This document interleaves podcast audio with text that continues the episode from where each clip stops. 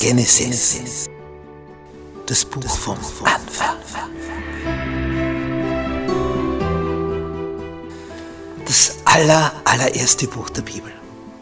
Worum geht's da? Wie alles entstanden ist, wie es dazu gekommen ist und wie der Mensch von hoher Höhe abgestürzt ist. Wie hier die Flut kam auf diesem Planeten und wie seitdem die Oberfläche gestaltet ist. Tja, und wie die Sprachen entstanden sind, die verschiedenen. Wie die Menschen sich hier verteilt haben auf diesem Planeten. Und wie Gott mit einem anfängt, um ein besonderes Volk zu gründen. Erstes Buch Mose. Komm mit auf diese Entdeckungsreise. Gnade sei mit euch und Friede von Gott unserem Vater und unserem Herrn Jesus Christus. Wir studieren das erste Buch Mose, Genesis, und hier die Lektion 5, alle Völker und Babel. Wir erfahren in diesen ersten Kapiteln des ersten Mosebuches Grundlegendes. Nicht wie überhaupt diese Menschheit entstanden ist, und wie sie dann durch die Flut wieder zugrunde ging, wo nur acht Menschen gerettet wurden, Noah, die drei Söhne mit ihren Frauen. Diese Art zeigt also, wie, wie klein alles am Anfang beginnt. Nicht von acht Menschen kommt dann die ganze Menschheit heraus. Und das heißt hier in 1. Mose 11, Vers 1, die ganze Erde hatte eine einzige Sprache und dieselben Worte. Ist ja klar, die kommen aus einer Familie heraus. Aber dann beginnen sie sich zu verteilen. Aber der Grund, wie es zu dieser Sprachenvielfalt kam, das erfahren wir hier im ersten Buch Mose Kapitel 11. Denn die Menschheit hatte dann diesen Plan. Einen Turm zu bauen. Unser Merktext hier, 1. Mose 11, Vers 9 heißt, daher heißt ihr Name Babel. Und das hat eine Bedeutung, weil der Herr das selbst verwirrt hat aller Weltsprache und sie von dort zerstreut hat über die ganze Erde. Denn der Begriff Babel heißt Verwirrung. Babel, Babylon. Etwas, das durcheinander gerät. Und hier in diesem Kapitel erfahren wir, wie es zu dem kam. Denn die Problematik ist die, die ganze Erde ging unter durch eine Flut. Und dann hat Gott versprochen, es wird nie mehr so sein. Und jetzt kommt es drauf an. Traust du Gott? Vertraust du ihm? Dass das nicht mehr so kommen wird. Wenn du ihm misstraust, und das ist das klassische Element, dann denkst du dem, ah, wer weiß, vielleicht kommt doch noch einmal so etwas, sicherheitshalber. Bauen wir uns etwas, wohin wir uns dann zurückziehen können. Dieser Turmbau ist also eine Aktion, des Misstrauens. Ja, und seit der Zeit haben Menschen reihenweise Türme gebaut. Und in welche schwindelerregende Höhen. Nicht lange Zeit war dieses Empire State Building in New York das höchste der Erde. Ja, mittlerweile ist das ja ein Mini-Gebäude im Vergleich zu dem, was daraus entstanden ist. Dreimal so hohe Gebäude sind mittlerweile auf diesem Planeten gebaut worden. Und um so etwas zu bauen, musste erst einmal viele, viele, viele Stockwerke hinunter, um das entsprechend zu fundamentieren, denn das Gewicht muss man sich vorstellen. War ich einmal bei jemand auf Besuch und der hatte einen alten Bauernhof gekauft. Das war kein großes Gebäude. Und dachte sich, ne, er stellt einen Stock drauf mit neues Bauwerk um neue Ziegel und alles so. Dachstuhl runter und dann ein komplettes Stockwerk obendrauf. Dafür waren aber die Wände unten nicht geeignet, wie sich dann herausgestellt hat. Im Laufe der Zeit hat man dann gesehen, wie der Verputz abblättert, der bläht sich überall so auf, überall wo die Fugen waren. Und es hat das untere Gemäuer zusammengedrückt aufgrund des Gewichtes des oberen Stockwerkes. Unten alt, oben neu. Das hat das, das ging sozusagen das Erdgeschoss in die Knie. Das, das hat sehr seltsam ausgesehen. Und man wusste auch nicht, passiert da vielleicht noch mehr. Wie Jesus gesagt hat, niemand flickt ein neues Stück Gewebe auf ein altes drauf, weil dann reißt das nur aus und dann hast wieder nichts, sondern neu soll das Ganze sein. Jedenfalls dieser Turmbau hat alles auf diesem Planeten wieder verändert.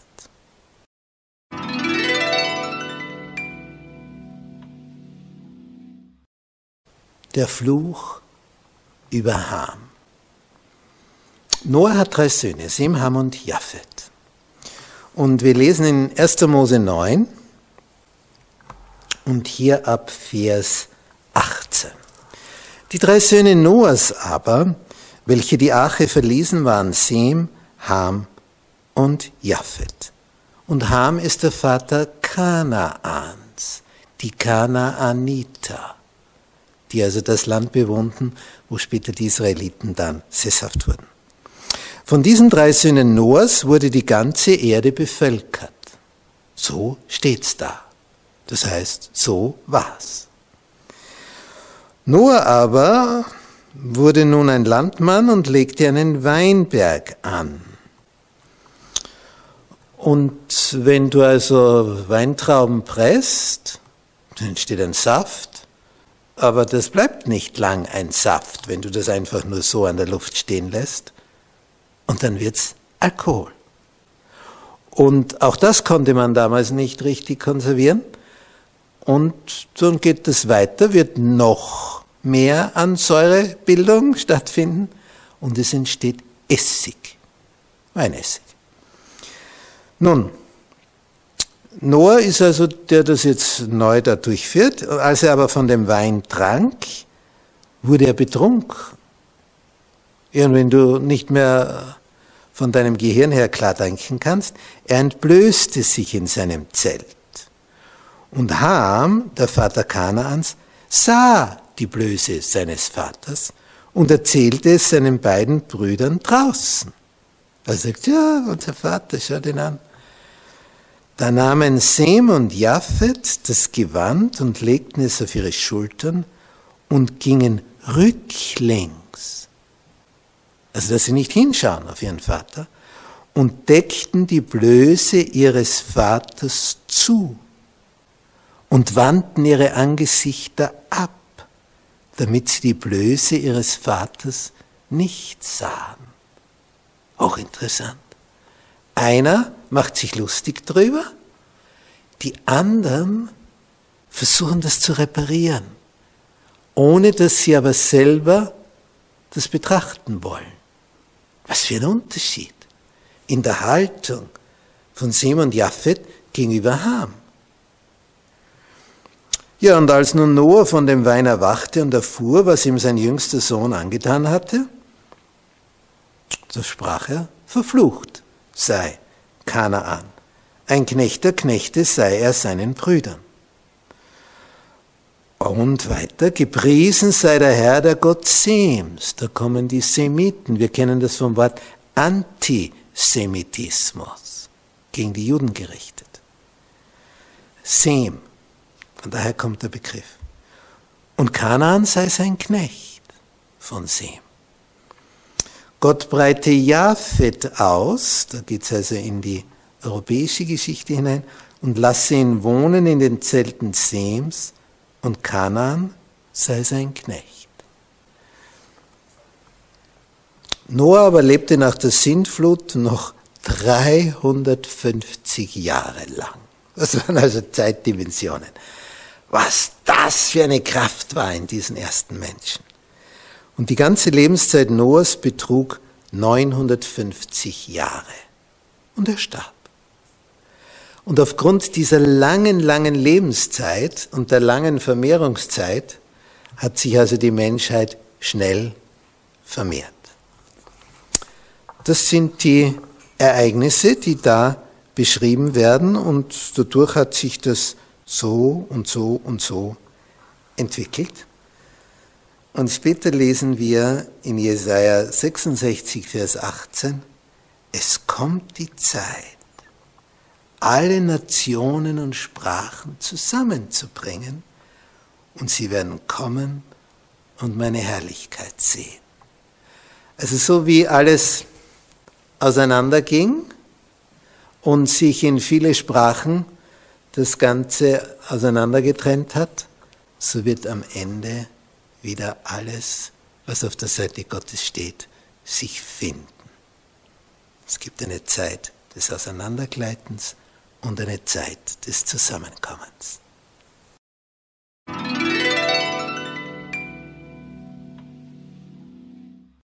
Die Genealogie im ersten Buch Mose.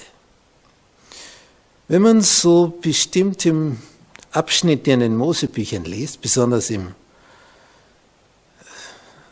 in diesen Abschnitten, wo es nur heißt, und der zeugte den und der den und der den und der den, das sind nur Namen.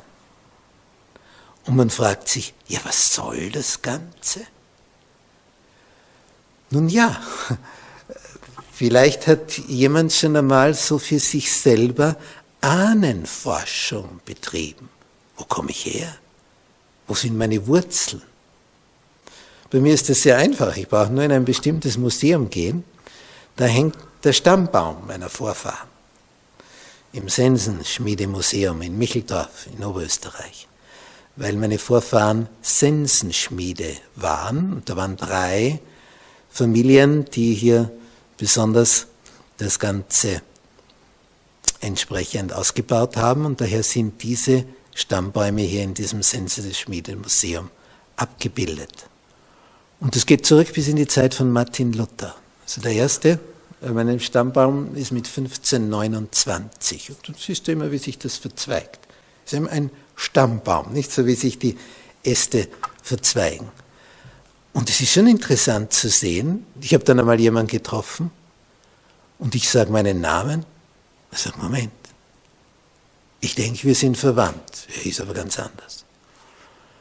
Und nach einer Weile schickt er mir seinen Stammbaum und hat das markiert, wo die Verbindung war zwischen diesen zwei Familien. Der hatte das so im Kopf, dass er das auswendig wusste. Und das wird einmal im Himmel spannend werden, wenn wir sehen, wie sich das verzweigt hat. Der hat es dem erzählt und der dem und dann hat der von Jesus erfahren und vom Evangelium und der ist umgekehrt und jener und deswegen ist der jetzt da und jener und jene. Das wird eine Geschichte. Nun, warum stehen diese Stammbäume da in der Bibel. Dadurch wird einmal klar, das ist nicht irgendetwas nur so dahergesagtes, sondern diese Menschen haben tatsächlich gelebt und hatten diese und jene Nachkommen. Also das zeigt diese Historizität, wie echt das Ganze ist. Ja, und dann zeigt es an, wie kontinuierlich das weitergeht. Stück um Stück, nicht? Mit jeder Generation. Und dadurch lässt sich auch in etwa nachvollziehen, wie alt das Ganze ist. Ja, und dann kommt dazu, dass wir gleichzeitig sehen, tja, und der wurde dann so und so alt und starb. Und der wurde so und so alt und starb. Und der wird wieder geboren und der stirbt und der wird geboren und der stirbt. Also was für eine Zerbrechlichkeit. Und trotzdem, es geht weiter, weiter, Stück um Stück. Und diese Genealogien waren insofern bedeutsam, denn das war eigentlich das Grundbuch, wie man dann später sieht. Denn jeder Stamm bekam ein bestimmtes Gebiet und man musste beweisen können, ich bin der Sohn von dem und von dem und von dem. Nicht? Jesus bezeichnet sich später oft als Sohn Davids, obwohl tausend Jahre dazwischen sind. Aber das ist das Typische an der Genealogie. Du bist immer der Sohn von jemand. Und in den skandinavischen Sprachen haben wir das bis heute. Johanns Sohn. Das ist der Sohn vom Johann. Stephans Sohn.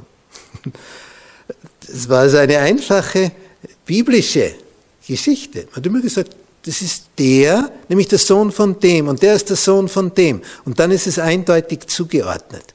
Das heißt, die Genealogie macht klar, wer ist das? Es gab viele, die früher Judas hießen. Das war ein ganz geläufiger Name, wie bei uns äh, so gewisse Namen haufenweise vorkommen. Und damit es jetzt klar wird, ja, welcher Judas ist das? Da gab es ja auch Nachfolger Jesu. Ja, da ist einer drinnen, der hat sogar ein Buch geschrieben im Neuen Testament. Aber das ist natürlich nicht der, der Jesus verraten hat, obwohl der auch so hieß. Und darum steht dann immer dabei, Judas, der Sohn von dem. Und der Judas, der Sohn von dem. Und Jakobus gibt so viele. Und über die Väter, die Vorfahren, wird es dann klar, ah, das muss der sein oder jener oder jene.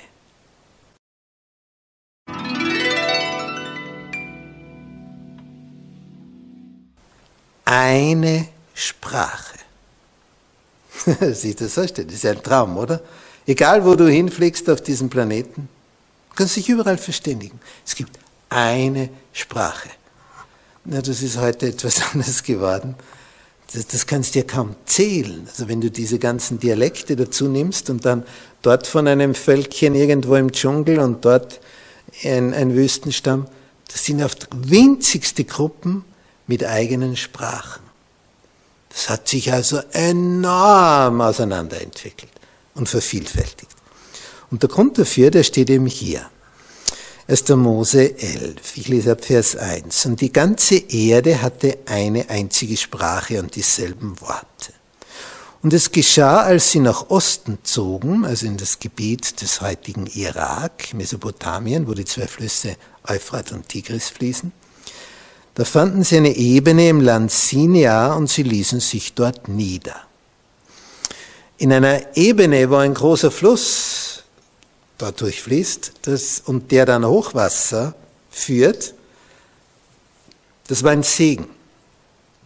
Und wenn der Fluss über die Ufer ging, hat er Schwebematerial, Sediment, Sedimente mitgenommen und hat diesen Schlamm auf dem Land verteilt und es war wie ein Naturdünger und befeuchtet. Und, und dann kommt die Wärme dazu. Also das war ein vollautomatisches Bewässerungssystem, die Überschwemmung und ein vollautomatisches Düngesystem.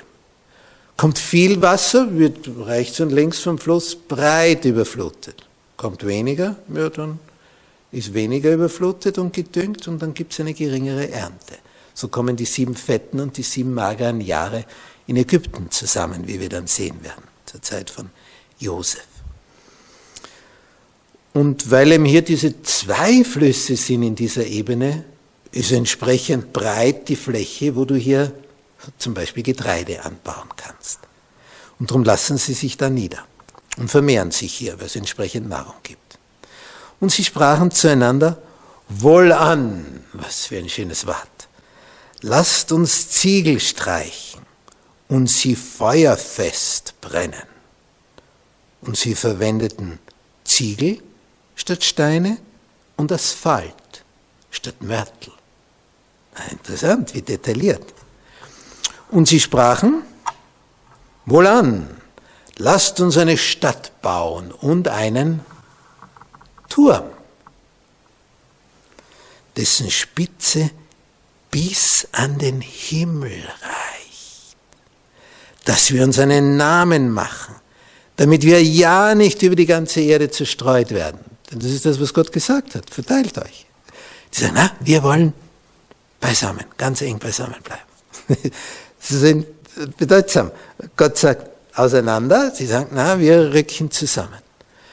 Und bis heute ist es so, dass dieser Städteboom und dieser Zuzug in die Städte enorm ist, wie nie zuvor. Der Großteil dieser Weltbevölkerung lebt in Städten.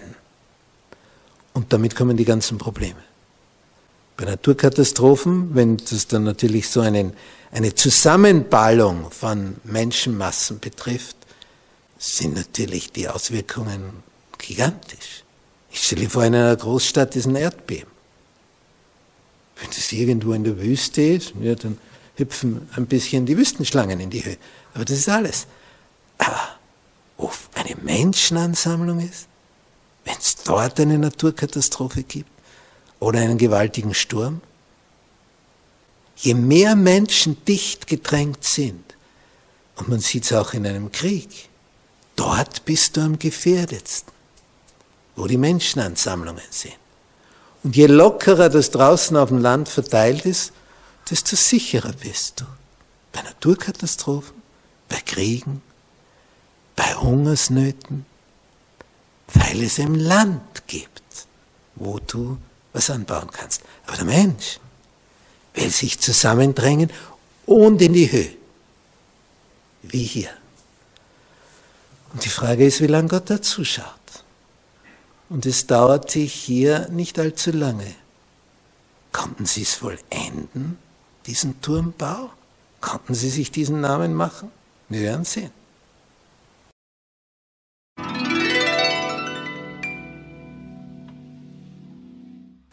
Lasst uns herniederfahren. Das ist ein Text aus dem ersten Mosebuch Kapitel 11. Ab Vers 5 lesen wir, da stieg der Herr herab, um die Stadt und den Turm anzusehen, den die Menschenkinder bauten. Das ist so lieb formuliert.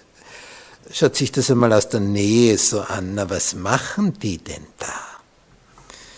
Und der Herr sprach, siehe, sie sind ein Volk und sie sprechen alle eine Sprache. Und dies ist erst der Anfang ihres Tuns. Und jetzt wird sie nichts davor zurückhalten, das zu tun, was sie sich vorgenommen haben. Wohlan, lasst uns hinabsteigen und dort ihre Sprache verwirren, damit keiner mehr die Sprache des anderen versteht. Wenn ich diese Geschichte meinen kleinen Enkeln erzähle, Du sagst nicht, der steht da unten und der andere steht da hoch oben auf dem Gerüst, zwei Bauarbeiter. Der von oben ruft, ich brauche jetzt noch Asphalt, ich brauche noch Ziegel. Und der von unten meldet dann zurück, wie ich das das erste Mal so erzählt habe, sagen die Kleinen, Opa, was redest du da? Ich kann dich nicht verstehen. Und genau das war das Problem damals. Sie konnten auf einmal einander nicht mehr verstehen.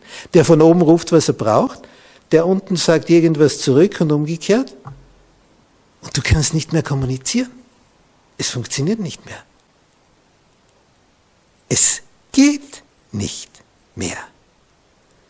Das ist also eine Sache, wo alles durcheinander kommt und sie aufhören müssen zum Bauen, weil die Kommunikation versagt hat. Hier ist also eine Entwicklung, wodurch so etwas Einfaches, nämlich nur eine Sprachenverwirrung, es nicht mehr funktioniert.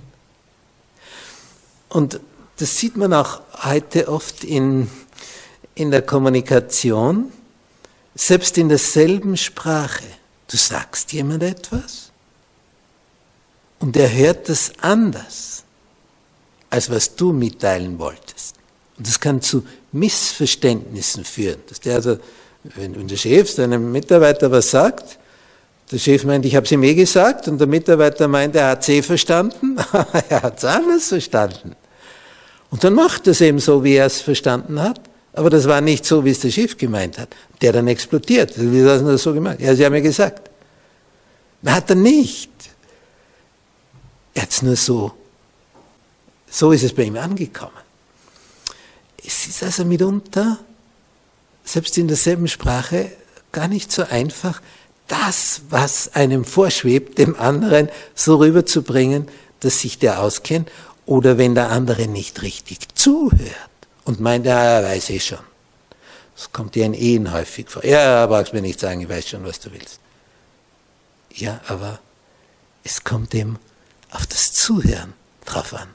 Und das ist ja auch das Besondere in der Beziehung zu unserem Gott. Nehmen wir uns die Zeit, ihm zuzuhören. Was sagt er uns denn da? Tatsächlich. Oder meine ich nur, ich weiß es eh schon, was er mir sagen will. Und am Ende ist das nur meine Meinung, aber nicht seine Meinung. Wir sind also immer in Gefahr, die Dinge nicht so zu hören, anzunehmen, zu verstehen, wie es gedacht war, wenn wir zu oberflächlich unterwegs sind. Es braucht also ein genaues Hinhören, ein Hineinhören, ein, ein Verständnis, ein offenes Herz dafür zu entwickeln und dann wird man es auch verstehen. Und wenn man es dann umsetzt, was man verstanden hat, dann wird man gesegnet sein. Kommunikation ist also eine wirkliche Wissenschaft. Und wir tun gut daran zu feilen und uns hier weiterzuentwickeln.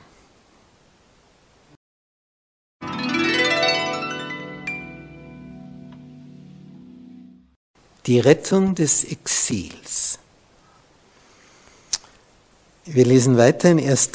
Mose 11, Vers 8. So zerstreute der Herr sie von dort über die ganze Erde, und sie hörten auf, die Stadt zu bauen und diesen Turm. Daher gab man ihr den Namen Babel, weil der Herr dort die Sprache der ganzen Erde verwirrte das heißt Babel, und sie von dort über die ganze Erde zerstreute. Sein Plan war ja gewesen, raus, raus über die ganze Fläche und sie sammeln sich, konzentrieren sich in der Stadt. Wenn man das heute so betrachtet, meine, da gibt es Städte, die haben mehr Einwohner als ein ganzer Staat. Wenn man so hört von Shanghai in China 24 Millionen Menschen. Österreich hat 9 Millionen Einwohner. Tschü, mehr als das Doppelte von ganz Österreich ist dort in einer Stadt konzentriert. Und was das für ein Logistikaufwand ist, diese Menschen dort zu versorgen. Ich meine, da muss ja die Nahrung hineingebracht werden. Diese ganze Infrastruktur, was das alles braucht dass die sich da drinnen bewegen können, die öffentlichen Verkehrsmittel. Das ist mir mal in, in Israel, in Tel Aviv, Jaffa etwas widerfahren. Ich fragte in dieser Herberge nach einem Stadtplan, damit ich mich da zurechtfinden kann. Und die Rezeptionistin krümmt sich vor Lachen. Und ich frage mich, was ist daran so lustig?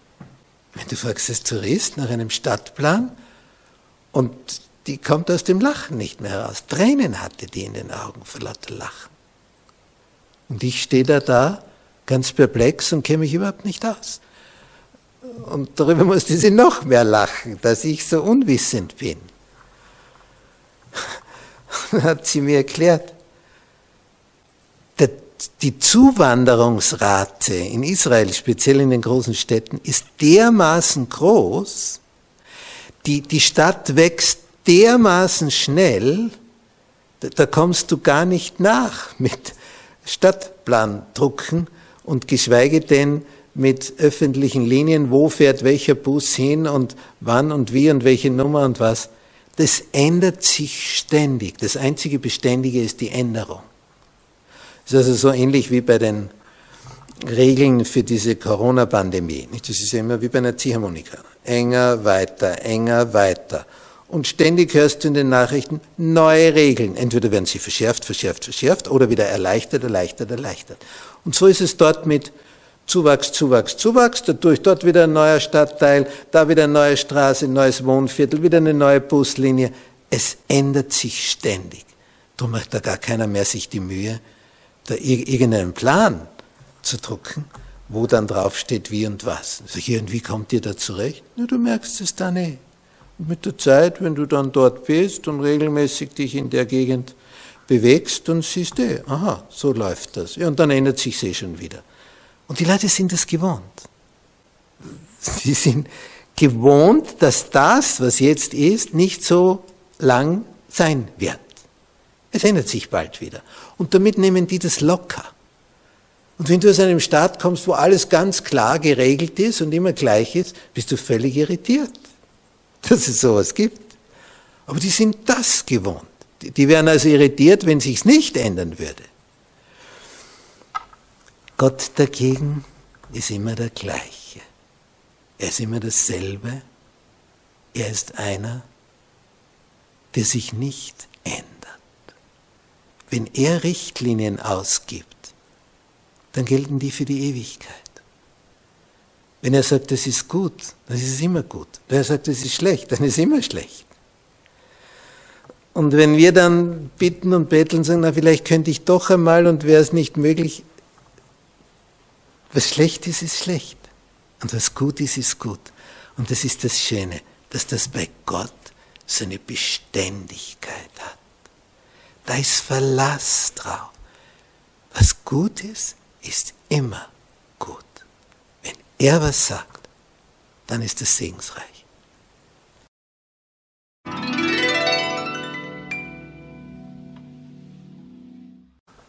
Zusammenfassung.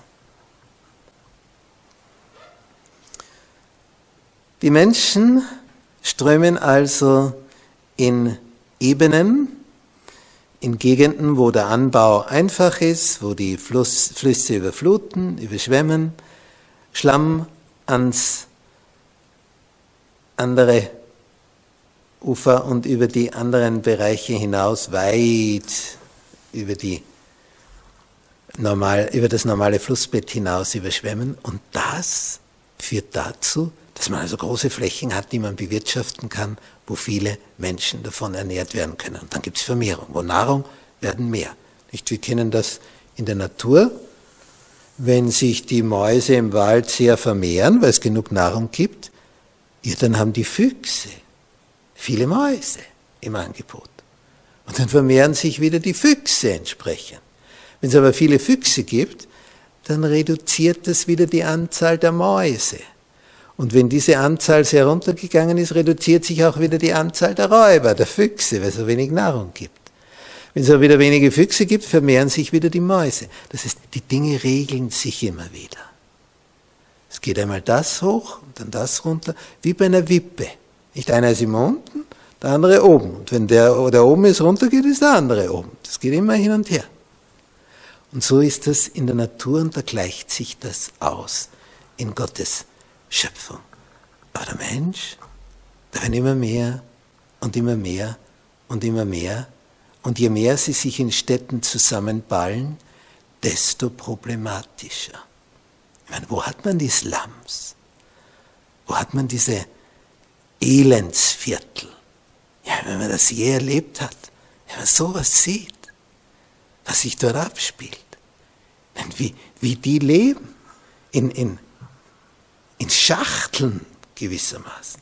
Die, die sammeln Kartons und das ist ihr Haus. Die, die haben nichts, da gibt es kein Trinkwasser, keine Kanalisation. Das, das, das sind Zustände, Hygiene, das ist dort natürlich ein Fremdwort, und dann die Hitze und der Schweiß, was sich da für Krankheiten vermehren und wie viele Ratten sich da tummeln und anderes Ungeziefer und dann die ganzen Stechmücken. Also das sind, wenn du da hineinkommst, da drehst du durch. Das überlebst du wahrscheinlich eh nicht. Aber diese Ansammlung von Elend. So war es nicht gedacht von Gott. Es kommt aus diesem engen immer mehr und immer dichter und noch dichter. Und wenn wenig Platz da ist, nicht manche Großstädte sind ja nicht in einer Ebene, sondern zum Beispiel an einer Küste als Hafenstadt und dahinter entsteht gleich ein Gebirge. Da hast du also wenig Platz, so wie bei Hongkong. Ja, dann musst du ein Hochhaus nach dem anderen bauen, weil so wenig Grundfläche da ist. Und dann sitzen die noch mehr aufeinander buchstäblich. Und was das wieder an Energieaufwand nötig ist, um da jetzt Wasser in die Höhe zu bringen.